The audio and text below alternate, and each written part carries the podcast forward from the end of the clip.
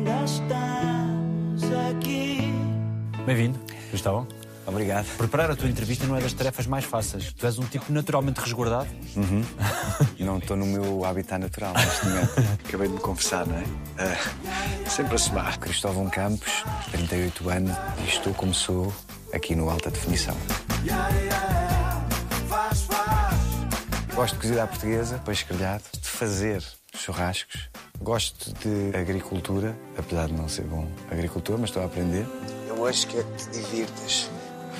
A tua vida tem sido uma montanha russa. Tu és resultado de que infância? Eu acho que sou resultado de uma infância feliz no subúrbio de Lisboa, cresci em Queluz. Meus pais sempre me deram muita liberdade. Faz, experimenta, vai por ti. Nós estamos aqui a ver, vai lá. Sempre ali com os avós presentes, muita liberdade em casa dos avós. Eu lembro da minha avó abrir a porta e dizer adeus à minha mãe e dizer: Pronto, agora podes fazer tudo o que quiseres.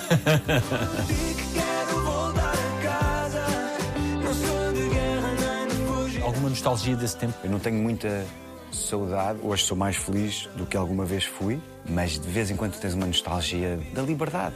Não deves nada a ninguém, não tens preocupações, não tens faturas para pagar, não tens nada. É só uma busca permanente pela diversão e pelo conhecimento. Descobrires o que é que está atrás daquela esquina. Eu acho que isso é muito fixe. Eu ainda tento muitas vezes empurrar as responsabilidades para longe e continuar à procura de uma esquina para dobrar e para saber o que é que lá está. Nem sempre tenho tempo para isso. Qual é a tua primeira memória? Lembro-me frequentemente das férias. Os meus pais alugavam uma casa em Cacela Velha. A casa tinha um logradouro e nesse logradouro muito pequeno juntavam-se muitos gafanhotos. E eu lembro daquilo ser incrível, a mandar uma bola e havia montes de gafanhotos a saltar. E também me recordo da primeira casa, que era uma casa muito pequenina, uma kitchenette, e de ser muito feliz lá e de ouvir música fones. Eu chegava à casa e pedia aos meus pais para ouvir música, mais do que ver televisão, era aquela coisa do põe aí. Ouvir o quê? Tracy Chapman, Eric Clapton, Dire Straits. Pá, ouvir o que eles ouviam. Basicamente era isso. Não havia música para putos. Qual é o momento mais marcante dessa infância? Tenho uma memória, tinha 6, 7 anos, numa praia de Cascais e de estar a ver os miúdos todos mais velhos a saltarem e pedir ao meu pai para ir lá vê-los. E chegar lá e olhar para aquilo e o meu pai dizer: Também queres saltar? E eu: Quero. Então salta. Vê como é que eles fazem e salta. E esse tipo de memórias de tem confiança em ti próprio e salta. Vai correr tudo bem. São momentos que me norteiam, ainda hoje. Essa ideia do. Tu és capaz, meu. Vai lá. Vence o o teu medo. E tu ainda hoje precisas desse empurrão? Sempre. Agora, muitas vezes é uma conversa interior ou ir buscar essa memória, esse segredo que alguém te plantou na cabeça. Que trava o medo de falhar? Sempre, eu acho que o que trava e o que te faz avançar. Eu continuo a ter medo. Continuo a ter medo da estreia, do primeiro dia de, de gravação, da entrevista. Continuas a ter medo. Medo de falhar, claro. Medo de não ser gostado. E esse medo é aquilo que te também faz superar-te a ti próprio. E eu continuo a tê-los e a acalentá-los, esses medos. Acho que é fixe. Tenho muito medo de deixar de ter medo de subir ao palco. Sentir-me um estágio confortável. Sim, normalmente é mau sinal. É sinal de que eu já não estou nos comandos da máquina como devia estar. Provavelmente já estou a achar que estou a fazer uma coisa bem e já não estou a fazer bem. Qual é a dose certa nesse equilíbrio entre ter a confiança de saber fazer e o medo de talvez não conseguir fazer? Não sei. Essa é aquela que eu estou sempre à procura. Não tenho uma receita. Há sempre um momento em que não és capaz. Há sempre um período em que te deitas na almofada e claramente estás a fazer aquilo mal. Nós já estamos a fazer esta novela há algum tempo. E é o período em que voltas a fazer tudo mal. É o período da descoberta, depois parece que entras ali numa zona de conforto e depois deitas na cama e pá, o que é que eu estou a fazer? E começas a. Será porque estou muito confortável? Será porque estou cansado? E essa dose de confiança em ti próprio para te mandar para a frente e para voltares a descobrir e a ter um dia feliz é a equação da felicidade, pelo menos neste caso profissional. Mas não é um dia como os outros. Hoje vou fazer diferente. amanhã. Gosto do mar. Não gosto de centros comerciais. Não gosto muito de compromissos sociais. Até dos meus anos. Nem sempre gosto muito. Que objetos te lembram a tua infância? Os fones. Carrinhos. Eu tinha imensos carrinhos. E é muito engraçado que esta semana fui deixar a minha filha à minha mãe e lá apareceu um carrinho que a minha filha adora. Alvos. Com setas a valer, daquelas que picam. Depois, mais tarde, uma guitarra, né? aos seis anos comecei a tocar guitarra. Os meus pais tinham uns amigos músicos, levaram-me para um teste, abriram um piano e viram como é que o puto reage ao piano. E depois fui eu que quis, quero ir para a guitarra. E pronto, eu fui para a guitarra, com seis anos. Tu ias ser médico. Eu tive uma pancada por ser médico e também é biólogo. Queria estudar tubarões. Acho que foi porque uma vez fiz uma semana, duas semanas, num campo de férias, no Jardim Zoológico. Foi assim uma coisa incrível. E na altura havia uma exposição de tubarões e eu liguei-me lá à pessoa que dava aquilo e fiquei, uau, tubarões, era incrível. Mas dizias também com 15 anos que não se pode ser duas coisas bem ao mesmo tempo. Aham. Não se pode ser duas coisas bem. Pode ser uma bem e a outra divertida. Há qualquer coisa de verdade nisso. Eu acho que pode ser duas coisas bem, mas duas coisas muito bem é mesmo muito difícil. Eu continuo a tentar fazer isso. Eu gostava de ser ator e rockstar e acho que não é possível. não é possível. Rockstar já vou tarde. Só em part-time. Só em part-time.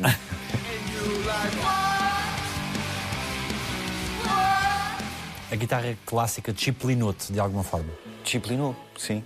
Acho que qualquer ensinamento clássico tem um lastro enorme de milhares de pessoas que estudaram aquele método.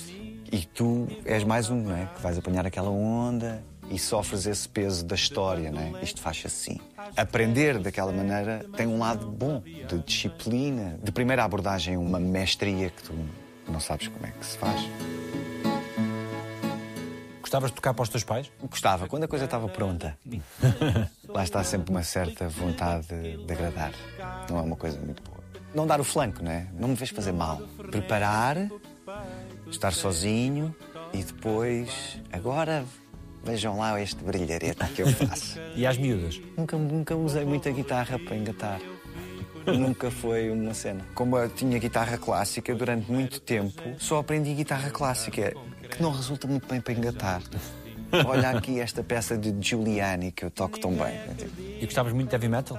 Muito heavy metal. Ainda gosto. Acho que o heavy metal para mim tem muito a ver com, mesmo com a adolescência. A adolescência, regra geral, é uma altura Barulhenta. brilhante na nossa Sim, sim. cabeça, não é? E muito introspectiva, muito melancólica. Tinha esse lado de, por um lado, escapismo, por outro lado, uma certa violência em que tu pões na música aquilo que tu estás a sentir, as incertezas da vida, questões interiores, medos do futuro, o que é que tu vais ser, onde é que tu podes ser relevante. Não é? Relevante não é seres o maior, não era ser o mais popular, é tipo as pessoas gostarem de ti, procurarem-te, não é? porque tu és bom naquilo, a dar um conselho, ou a fazer aquele passe para o golo, ou uma coisa qualquer, teres um papel na tua comunidade. Acho que ainda hoje isso para mim é importante. E o heavy metal era um escape, ainda hoje é. Olha, venho muitas vezes para este estúdio a ouvir as coisas daquela altura. Liberta alguma da atenção, algumas das questões? Liberta alguma de atenção, eu sei as músicas muito bem, portanto posso vir a cantá-las e, uf, e aquilo de repente vais para um sítio que te é confortável. E ao mesmo tempo voltas a ser miúdo. Eu acho que é fundamental. Voltar a ser miúdo todos os dias um bocadinho, eu tento. E sou muitas vezes também.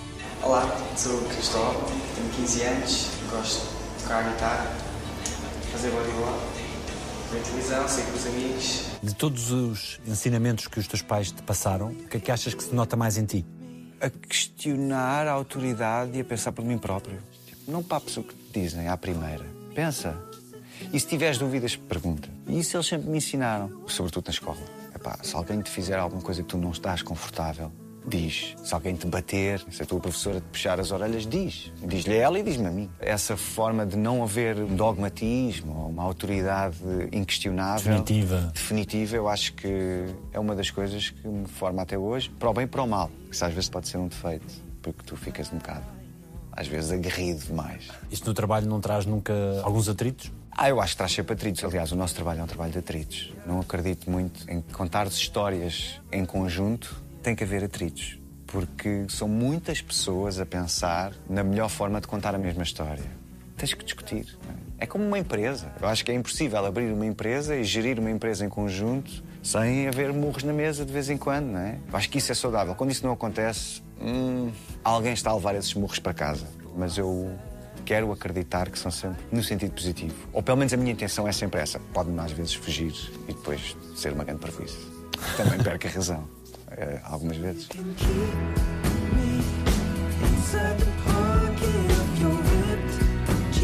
Que gestos de amor guardas dos teus pais para contigo? Bom, em primeiro lugar, ser ator foi um gesto de amor, porque não era nada esperado e aconteceu uma primeira oportunidade e eles tiveram que tomar uma decisão que eu não sei se era capaz de tomar, não é? Com um filho com 15 anos, na escola, lançado, com sonhos académicos de medicina ou biologia, de repente, ah pá, posso fazer esta série de televisão? Como assim? Portanto, isso foi um gesto de amor e de confiança. E depois há gestos de amor mais curtos que eu me recordo, que é aconchegarem-me sempre. Uma coisa que eu até hoje gosto muito e faço a quem gosto. À minha mulher e à minha filha agora também. Que é aconchegar-lhes a roupa na cama de uma determinada maneira que os meus pais me faziam. É uma coisa que me transmite uma segurança quase uterina. Acho que agora também estou a recordar muitas coisas outra vez porque estou a ser pai. e então tu de repente vês a história a repetir-se. Mudar fraldas é a primeira vez em que tu te apercebes que alguém fez aquilo por ti. E epá, aqueles dois seres, meus pais, fizeram isto por mim tantas vezes como eu estou a fazer agora. Não é? E sempre cheio de amor, certamente. Portanto, isso é incrível. Enquanto pai, o que é que te é fundamental de garantir na educação? Os alicerces, a história dos três porquinhos. Tentar construir a melhor base para o que é que este mundo lhe apresente, ela possa responder bem e ser feliz com isso. Que valores é que eu te vou transmitir, que tive a sorte que me transmitissem, podendo comatar erros, que face àquilo que o mundo te apresentar, tu vais com maior ou menor dificuldade responder e sair airosamente do outro lado e esperar pela próxima onda, pelo próximo túnel. Acho que isso é o que eu gostava que ela tivesse. O que é que é mais fascinante em ser pai? Ser pai é, é um presente que tu desembrulhas todos os dias, não é? Acho que é o fascínio de moldar o barro, não é? Tipo, está em bruto, é olhares para aquela fragilidade daquele ser e fazeres esta conversa existencialista com ele, crescer junto. Crescer com a minha filha, acho que é o mais fascinante. Crescer com ela. Mais do que vê-la crescer, crescer com ela. É muito fixe. Porque também te ensina coisas. Muitas. Sublinhas, estás a ver? Tipo, ah, tu de repente topas por ti a ter atitudes que os teus pais tinham. Tu és os teus pais, tu és os teus avós. Quando tu começas a educar a tua filha, tu vês a tua genealogia. Tu sentes pela primeira vez que fazes parte de uma história. Acho que ser pai é isso, é tipo, sentes o peso da ancestralidade. Coisas que tu, se calhar, criticavas neles e agora és igual. E louvas, que é giro. E o que é que é mais difícil? É a felicidade, só que é que ela seja feliz e isso é terrível, não é? Eu já tinha isso comigo, antes de ser pai, sempre trinquei as velas e o desejo foi sempre o mesmo. Só quer ser feliz. E, e com ela é a mesma coisa, não é? E isso é difícil apaziguar, essa ideia de que é, viver é estar disponível para levar porrada e para ser feliz, no final. Essa é a parte mais difícil, é educar alguém para ser feliz. É fácil decorar textos, preparar personagens com um choro a acontecer e. Muito mais fácil do que imaginava. muito mais. Eu achava que pá, essa era uma parte que ia ser muito difícil e que se calhar ia ter que dar um bocadinho de mim nessa parte. Eu acho que até me tornou melhor, porque a gestão do tempo é mais eficaz. Engrandeces-te, ficas empoderado para fazer mais, para fazer mais com ela ao colo. Eu, por exemplo, na última peça que fiz, eu decorei os textos todos a dizê-los para ela e a empurrar-lhe o carrinho, de forma a convencê-la que não estava a dizer nenhuma mentira. E resultou. Aí era fixe. Eu acho que vou continuar a fazer a mesma coisa. E a paternidade é também uma forma de empurrão para a vida adulta. Já não sou puto, que é isto? É isso e o seu contrário. E ao mesmo tempo puxar o travão de mão e dizer não, não, que eu ainda sou puto. Não, não, eu sou pai, mas ainda quero ser puto. E isso eu acho que também é importante. A não nos esquecermos de nós dentro dessa equação, desse sistema familiar. Nós sozinhos, nós com o nosso par e depois enquanto pais. Heavy metal em casa agora está mais contido. Pá, heavy metal em casa sempre teve contido. Lá em casa só eu é que gosto de heavy metal, portanto, eu gosto de fones. Deixa-me ver o que a lua tem. Gosto de música, de concertos ao vivo, gosto de uma boa conversa, de um bom copo de vinho, também gosto de um bom copo de cerveja. Não gosto de conversas demasiado afuniladas em experiências pessoais, porque não permitem conversar. Agora ficámos sem a gente. Correto? Quando é que a representação começa a fazer sentido na tua cabeça? Eu comecei a ser ator depois de ser. Já trabalhava regularmente, até na minha cabeça eu poder assumir e dizer orgulhosamente eu quero ser ator ou eu sou ator. Foi muito uma coisa dos pares, numa altura em que as pessoas começam a olhar para ti E a reconhecer. e sim, e a terem uma expectativa de que o teu trabalho já vai ser qualquer coisa. E isso manda-te para a frente. Tipo, uau, pessoas acham que eu sou capaz de fazer isto melhor do que eu acho que sou capaz. Isso quer dizer qualquer coisa. Boa. Bora lá. Então tem que ler mais, tem que saber o texto melhor, tem que levar mais soluções, tem que me exceder de alguma maneira. O Chico de uma aventura marcou mais do que aquilo que querias? Agora é muito giro. Agora é giro. deu a volta. Já deu a volta. Já, Houve uma fase que, pá, já não podia. Já não posso com isto, pá. As pessoas só me conhecem por isto, pá. Então vá, contem lá essa cena, mas rápido, eu estou cheio de fome. Agora é ótimo. Para já é uma coisa de longevidade, não é? Tipo, de repente olhas para trás e "Ah, já ando a fazer isto há bastante tempo. Depois é a dimensão do super-herói. Espera aí. Ah, isto é um super-herói português. Não tem capa, não é da, da Marvel ou não sei o quê. Normal, super-herói normal. Mas é o nosso super-herói, ou seja, os miúdos da minha geração, que hoje em dia me dizem isso, olham para aquele momento e falam daquele momento, aquilo era um super-herói para eles. Eu queria ser como- Eu queria ser como aquele. Portanto, eu já fiz um super-herói, que é uma grande sorte. é fixe. Mas já sabem, quando eles chegarem, desliguem as lanternas e segurem bem os queixos para eles não fugirem. És tu que decides ir ao casting? Sim, sou eu que decidi ir ao casting. Não é esse, porque esse não foi o meu primeiro trabalho. A história começa antes, na SIC. Aparece um anúncio na SIC a pedir miúdos para um filme. E eu estava com a minha mãe a ver aquilo e disse-lhe: Podemos ligar? Sim, mas porquê? Não sei, gostava de experimentar. Então, assim foi. Sobre depois, o filme era o Jaime. E eu não pude ir a esse casting porque havia uma greve.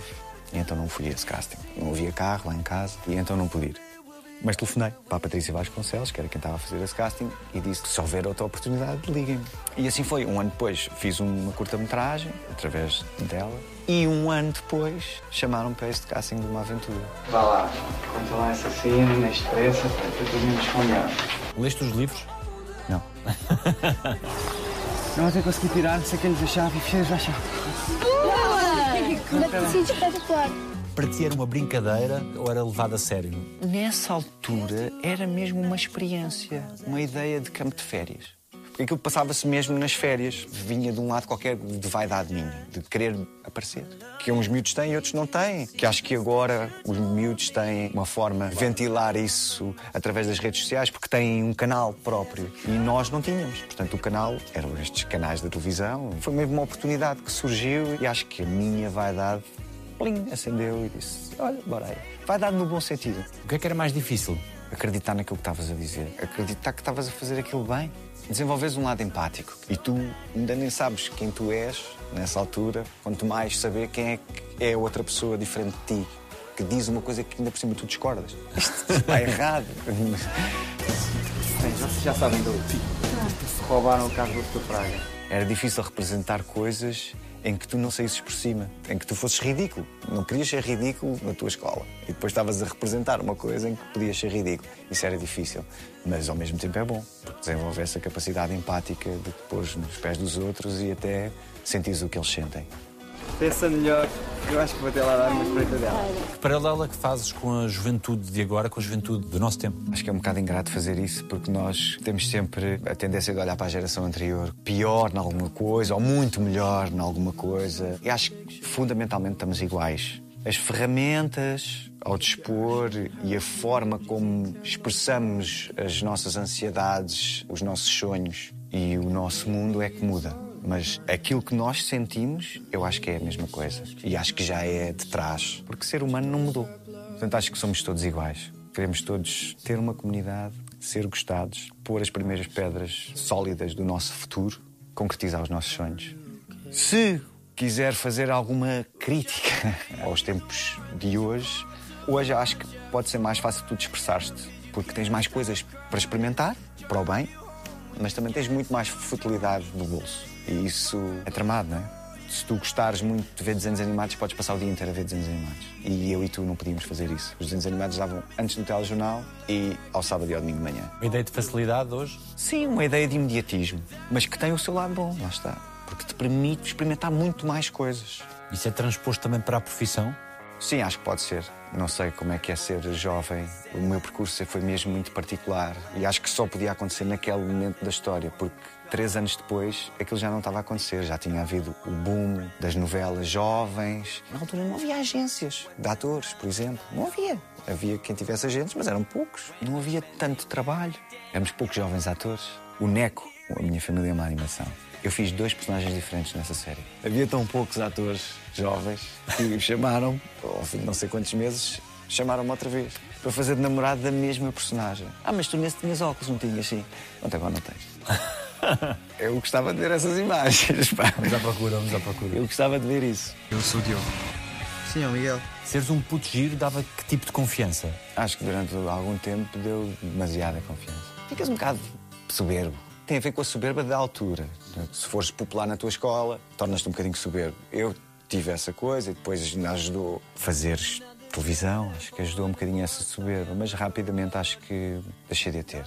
Não era muito fixe. Porquê é que não era muito fixe?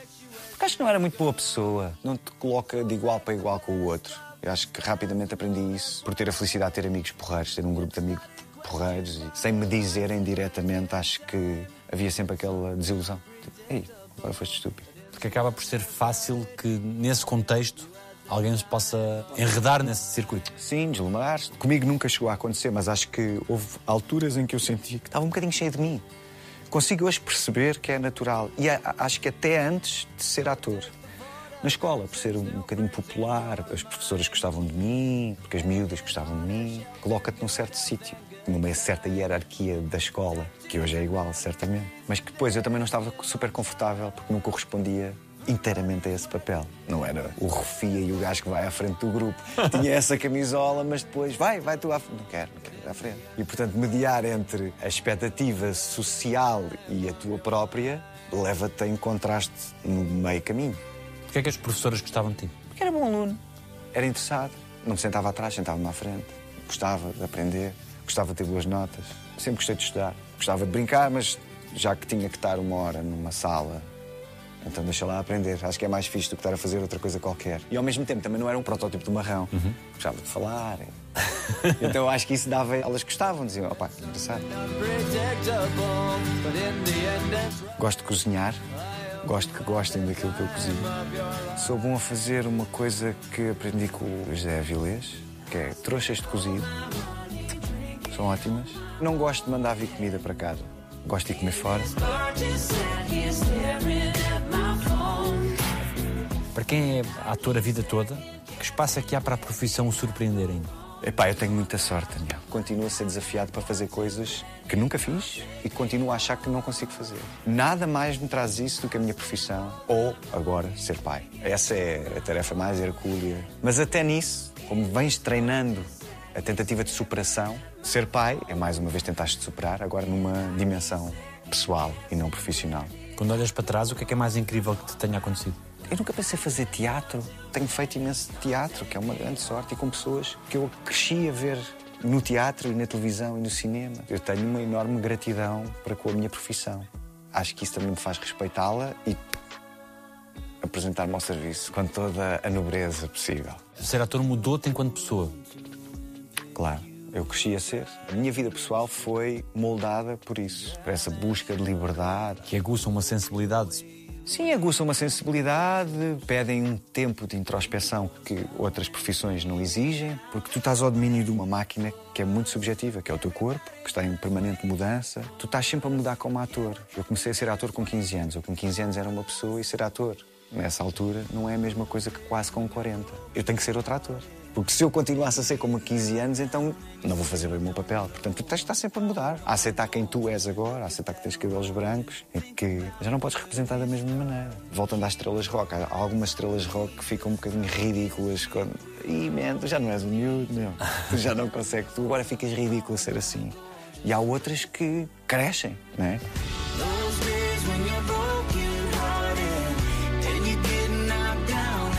Que conselho é que te foi fundamental? Acho que o fundamental foi em casa, por exemplo, e não foi um conselho que foi dado, foi um conselho que foi sendo mostrado. Nunca levaram muito a sério o facto de eu ser ator, até começar a fazer coisas mais a sério. ao início não alimentavam muito isso. E isso deu uma normalidade e fez com que, ok, se queres ser ator, há coisas incríveis que podes fazer. Portanto, trabalha para elas. E é isso que eu continuo a tentar fazer. Que erros cometeste que hoje não cometerias? Como jovem, tu também tens muitas certezas. É a idade de teres muitas certezas e fazeres as coisas à tua maneira. E se calhar teria ouvido mais vezes as outras pessoas. Não acho forçosamente que isso tenha sido mau, mas podia ter sido uma experiência mais rica. A subida ter sido mais, mais feliz ou mais rápida. Qual é a tua forma de lidar com os erros? É aceitá-los ou contorná-los? Ou... Acho que a primeira de todas é evitá-los. Mas acho que aceitá-los, sim. E é por isso que eu acho que tenho tanta dificuldade em dizer que eles são erros. Porque eles entram para uma zona de aprendizagem. que Se calhar faria outra vez da mesma maneira, porque compreendo a situação em que estava após ter feito. São um erro à luz da história. Mas naquele momento não foi um erro, foi uma forma. Queres ir pela esquerda ou pela direita? Nenhum dos sítios é errado. Direita, ok. Saiu disto. Tu de repente tens quase 40 anos? De repente tenho quase 40 anos. Bate alguma coisa não? Acho pá, acho que não vou mentir. Pela primeira vez, a desincronização com a cronologia. Porque nada mudou na tua cabeça, né? na tua jovialidade, e de repente começam-te a nascer pelos no nariz. não é? Tipo, que é isto? Começas a ter sobrancelhas, precisas de ir ao cabeleireiro das sobrancelhas, que é uma coisa que eu nunca tive. Se calhar há, há pessoas que isso acontece mais cedo, eu nunca tive. Quando começam a crescer pelos onde não é suposto, é porque o corpo já está. Está a ficar maluco, estás a ver? Ele já não está a dar conta de tudo. Ainda continua a reagir bem às tuas inflamações, continua a trabalhar bem, continuas a correr e a ter stamina, mas, é pá, já não sei bem regular os pelos eh, que saem de sítios. Gosto de rock and roll, gosto de mosh. Não é este mosh, é o mosh do punk e do heavy metal. Não gosto de esperar, de burocracia. Não gosto de mentiras. És hoje a pessoa que querias ser? Tens o que querias ter? Eu tenho mais do que queria ter. Eu nunca achei que fosse possível ser amado como sou. Nunca achei que fosse possível amar como amo. E isso é altamente poderoso. É incrível. Dá-te uma capa de super-herói. Sentires que és especial para alguém? Sentires que és especial para alguém, sentires que consegues fazer alguém especial, sentires que hoje não fizeste porque foste um parvo, mas que amanhã podes fazê-lo, não é? Quer lá em casa, quer com os teus pais, com a tua família, com os teus amigos. É pá, isso é muito fixe, é uma grande sorte. Tu tens pessoas que te amam e a quem amar.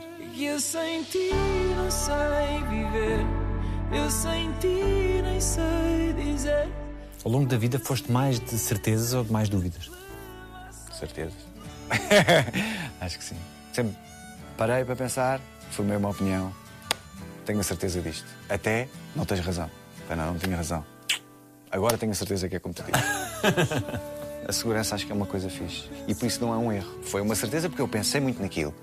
Mas estava errado. Mas tinha a certeza daquilo que estava a dizer. É-te mais fácil dizer que não ou que sim? Desde que medido comigo próprio, com o tempo que eu acho que preciso para medir a resposta, a partir daí dizer que não que sim é. é tranquilo. A Patrícia Vasconcelos diz que tens uma qualidade rara, que é a capacidade de saber dizer que não, quando muitos outros dizem que sim. Essa capacidade de dizer que não implica uma autoconfiança? O meu avô foi um ensinamento que ele me deu a jogar às damas. Nós jogávamos muito às damas. E eu era miúdo e pronto, queria sempre comer, né? Havia uma para comer, comia. E ele dava-me umas para comer. E depois comia-me três ou quatro. E ele dizia-me sempre: é preciso dares uma a comer para comer três ou quatro. E acho que dizer que não é isso. Dizer que não é dar uma peça a comer, porque estás a ver o jogo mais à frente. Ainda que possas estar a ver o jogo de forma errada. E acho que sempre que disse que não foi sempre com um intuito qualquer. Mais à frente, acho que isto não é certo fazer agora. Muitas vezes digo que não porque eu acho que não sei fazer. Não sou a pessoa certa. Acho que me estão a pôr num sítio, eu não sei fazer isto. Por isso é muito parecido com dizer que sim. É como alguém te manda um guião. O que é que te leva a dizer que sim? é? Tu deslumbras por aquele personagem ou pela história. E há qualquer coisa que é muito subjetiva que tu dizes, ah, eu sei fazer isto. Porquê? Não faço ideia. Mas eu acho que sei fazer. Eu acho que vou ser muito feliz na procura disto. E quando não sentes isso, então mais vale dizer que não.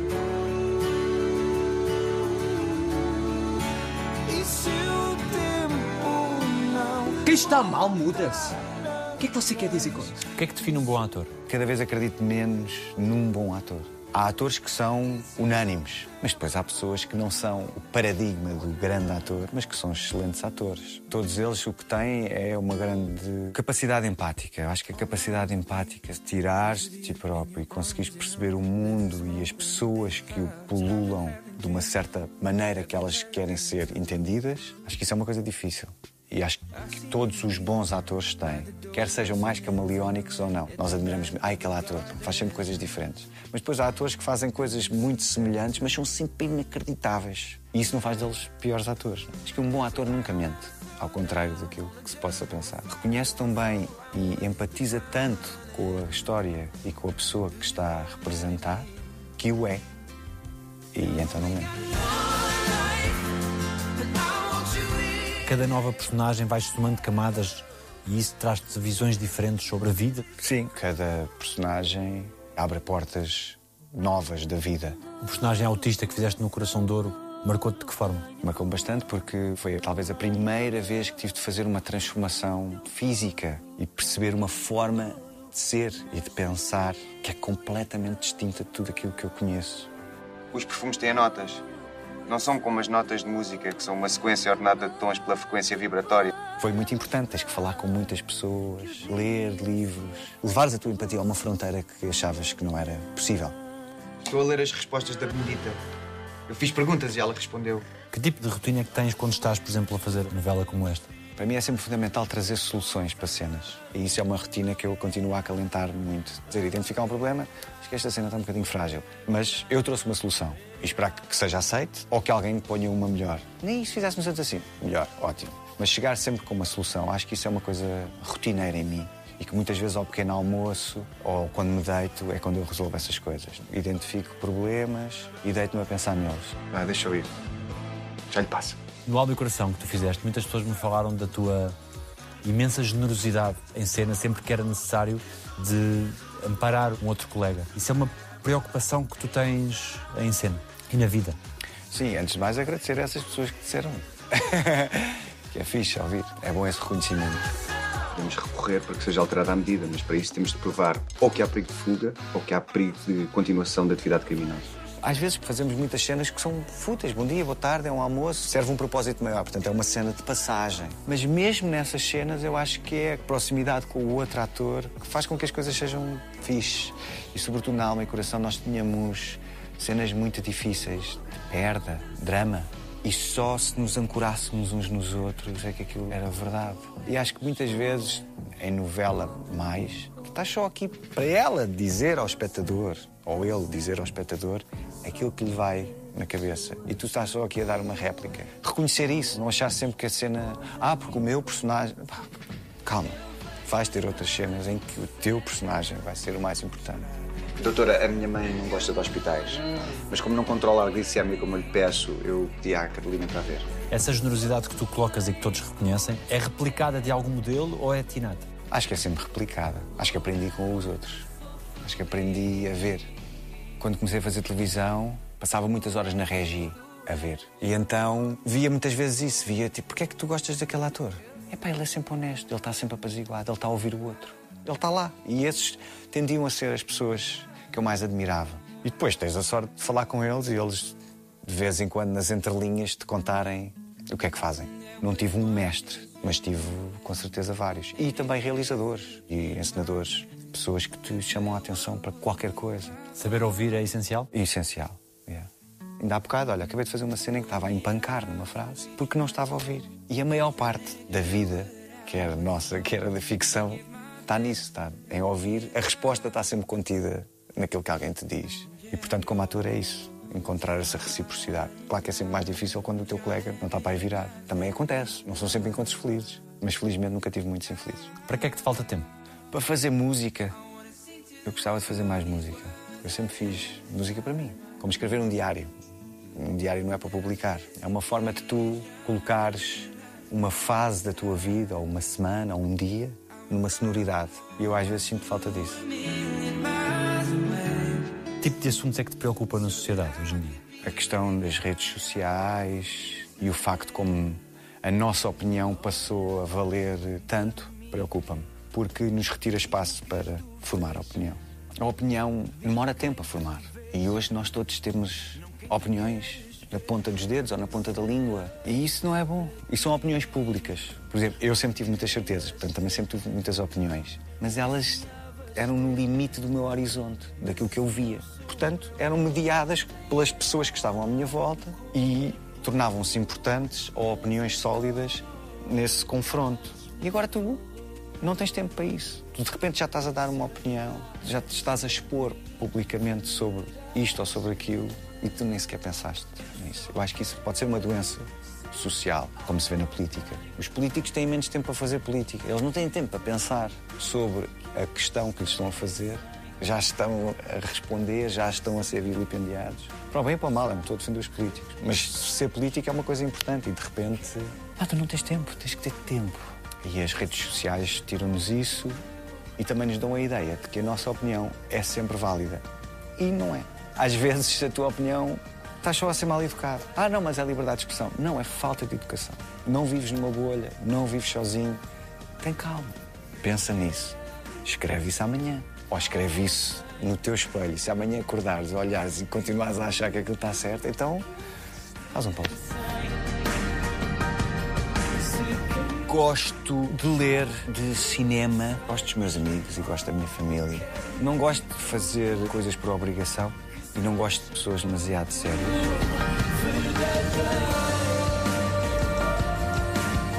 Qual foi a decisão mais importante da tua vida? Ser ator foi uma delas, foi importante. Para eu ser feliz. E ser pai também, porque foi uma decisão. Eu não queria ser pai. Com uma certeza veemente de não, não, não. E depois apareceu a pandemia. A pandemia também traz coisas felizes, né? E o travão que nos obrigou a fazer na vida, de repente ficar em casa com a minha mulher e perceber que, pá, é isto que me faz feliz. Se calhar nós podíamos ser pais, ainda íamos levar isto para outro sítio. E essa assunção de uma vontade, por oposição a uma coisa que eu estava tão certo que não queria ser, provavelmente por medo de crescer e de cortar a liberdade. Eu acho que isso foi uma decisão importante. Qual foi a melhor coisa que disseram sobre ti?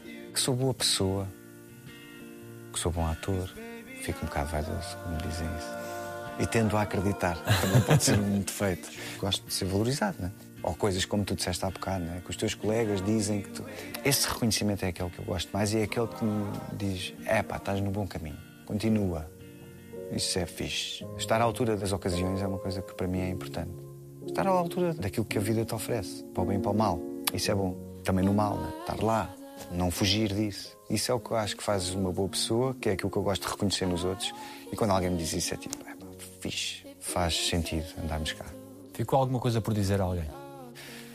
Não, acho que até por, por aquilo que temos estado a falar até agora, eventualmente disse coisas a mais a algumas pessoas do que propriamente deixar alguma coisa por dizer a alguém. Acho que tendo a dizer. Quem te faz falta? Os meus avós fazem-me falta. Os meus avós eh, maternos fazem-me falta. E agora fazem mais falta com a minha filha. Tenho, penso dizer, é pá, era tão fixe que vocês a conhecessem e que ela vos conhecesse. E foram duas pessoas assim que tinham uma dimensão onírica na minha vida. Ainda hoje parece que fazem parte assim de, de um sonho. Era muito livre na casa deles. O meu avô brincava muito comigo. Jogava ao balão com o meu avô sempre. O meu avô já era velho, né? E fazia coisas inacreditáveis. Mandava-se para o chão saltava e fazia tudo o que eu queria. Era incrível. e a minha avó era cartomante. Portanto, tem um lado um bocado onírico. Era esquisito. Tem um lado da vida que tu não te paras. Isso tem um lado incrível. O que é que fica de quem vai? Os ensinamentos, é? os valores, as memórias. Para mim, eu vivo com eles diariamente, não é? Aquilo que me faz sorrir. No carro. Ei, pá, pois é. Estás a ver? E isso dá-me imensa força. É muito fixe. É muito giro. Gosto de teatro, gosto muito de ser ator, gosto de desafios novos. Não gosto que me digam que isto é só uma cena ou é só uma novela, que desvalorizem aquilo que estamos a fazer. Não gosto mesmo nada. A quem voltarias se pudesses? há muitos anos da minha entrada na idade adulta, quando eu comecei a ter dinheiro para fazer aquilo que queria. tinha dinheiro para fazer aquilo que queria, não tinha contas para pagar, e isso é o melhor de todos os mundos que se possam imaginar. Já trabalhava vivia em casa dos meus pais, que não eram chatos, e portanto era fixe. Esses anos foram todos muito bons, não é? Podia viajar, podia beber copos, e não tinha que pedir. Isso foi muito bom. Voltava a esses anos. Mas voltava por um bocadinho, porque agora sou mais feliz. Alguém te deve um pedido de desculpas? Acho que não. E tu pediste desculpa a todas as pessoas a quem querias pedir? Eu acho que sim. Se calhar não desculpa. Eu não sou muito bom a pedir desculpas. Não no sentido Formal. clássico, formal da coisa de chegar e pedir desculpa. Mais no sentido de, com o tempo, dizer que gosto de ti. E isso servir, às vezes não serve. Às vezes as pessoas precisam mesmo de ouvir. Desculpa, errei. Mas, dito isto, acho que pedi sempre desculpa às pessoas a quem devia. Se não precisasses de trabalhar para viver, o que é que farias?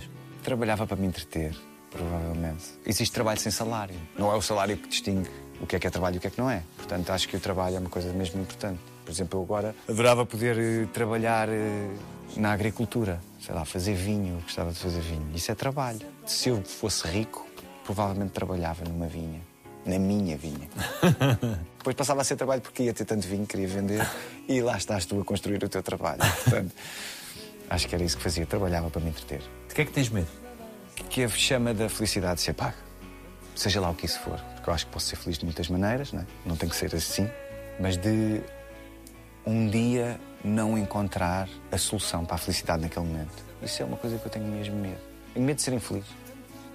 Que é uma coisa que acho que vou reconhecendo nos outros, não é? Na tua sociedade, não é? Muitas vezes vês que tens sorte de não estar naquela posição. E se calhar estou a ser injusto, porque aquela pessoa que está naquela posição é feliz. Mas de ter de fazer alguma coisa que eu não gosto e que vá contra a minha possibilidade de ser feliz. Se fosse garantida uma resposta a uma qualquer pergunta tua, o que é que tu quererias mesmo saber? Se Deus existe, eu que sou ateu. Mas já agora, já que tanta gente acredita, tipo. É pá, Deus existe ou não existe? Anda aqui a malta há milhares de anos a lutar por uma coisa que existe ou não existe. Solucionem-me esta dúvida. Bora lá, meu. Bora estar todos do mesmo lado. Olha, ele existe. Bora todos falar com ele.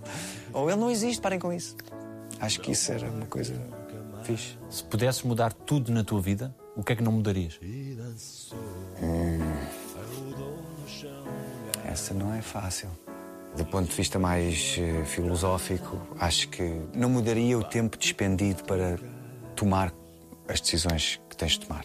Acho que era uma coisa que eu gostava de continuar a conservar em mim. Era essa. Calma, não tens de decidir agora. Isso é uma coisa boa. A música também é feita de pausas. E é isso. Faz uma pausa. Tem calma. Quando tudo parece voraz, tomar o teu tempo para tomar uma decisão, eu acho que isso responde de uma forma um bocadinho lata àquilo que tu não mudas na tua vida. Ter tempo para fazer isso. Acho que também nem todas as pessoas têm esse tempo. Porque a vida pode-lhes pregar rasteiras. Quem gostarias que a tua filha dissesse que foi o pai? Um espírito livre, eu acho que eu gostava que ela reconhecesse isso. Eu gostava que ela ficasse com a ideia que eu sorria muitas vezes. Eu não sei se isso é verdade. Não sei, é uma dúvida que eu tenho. Se sou muito sisudo ou não. Às vezes fico a pensar nisso lá em casa. Será que a minha mulher acha que eu sou muito sisudo ou não? Às vezes, às vezes sou um bocado sisuda. E eu gostava que ela dissesse: Eu lembro mais de ti a sorrir. Que emanasse já essa leveza. Sim, é uma coisa que eu busco, que isso se veja. No trabalho também. Eu sei que sou uma pessoa às vezes séria, mas eu gosto que as pessoas digam: é pá, o gajo ri-se muito faz rir. Isso é uma coisa importante. Cada vez gosto mais de rir e de fazer rir. O que é que dizem? Os teus olhos? Por mais que penses na resposta para este momento, é daquelas definitivas. É tipo chegar ao céu, não é? Te abrirem a porta, tu não sabes bem o que é que vais dizer. Diria que não é tanto. Não sei, para mim agora é quase. É, para mim é chegar ao céu. Não sei, eu acho que os meus olhos, até por causa da minha profissão, eu gostava que eles dissessem sempre a verdade. É isso que eu busco que eles digam. Eu acho que quando não dizem vê-se, sou um bocado mau ator nisso. quando estou. Acho que os meus olhos são muito verdadeiros. Sempre foram. Sempre me disseram isso. Sempre foram não, expressivos. E isso é para o bem e para o mal. Acho que é isso que dizem os meus olhos, é verdade. Espero que sim. Obrigado. Obrigado, eu. eu sou rápido. Feito. Muito obrigado. Espetáculo. Ai, ai.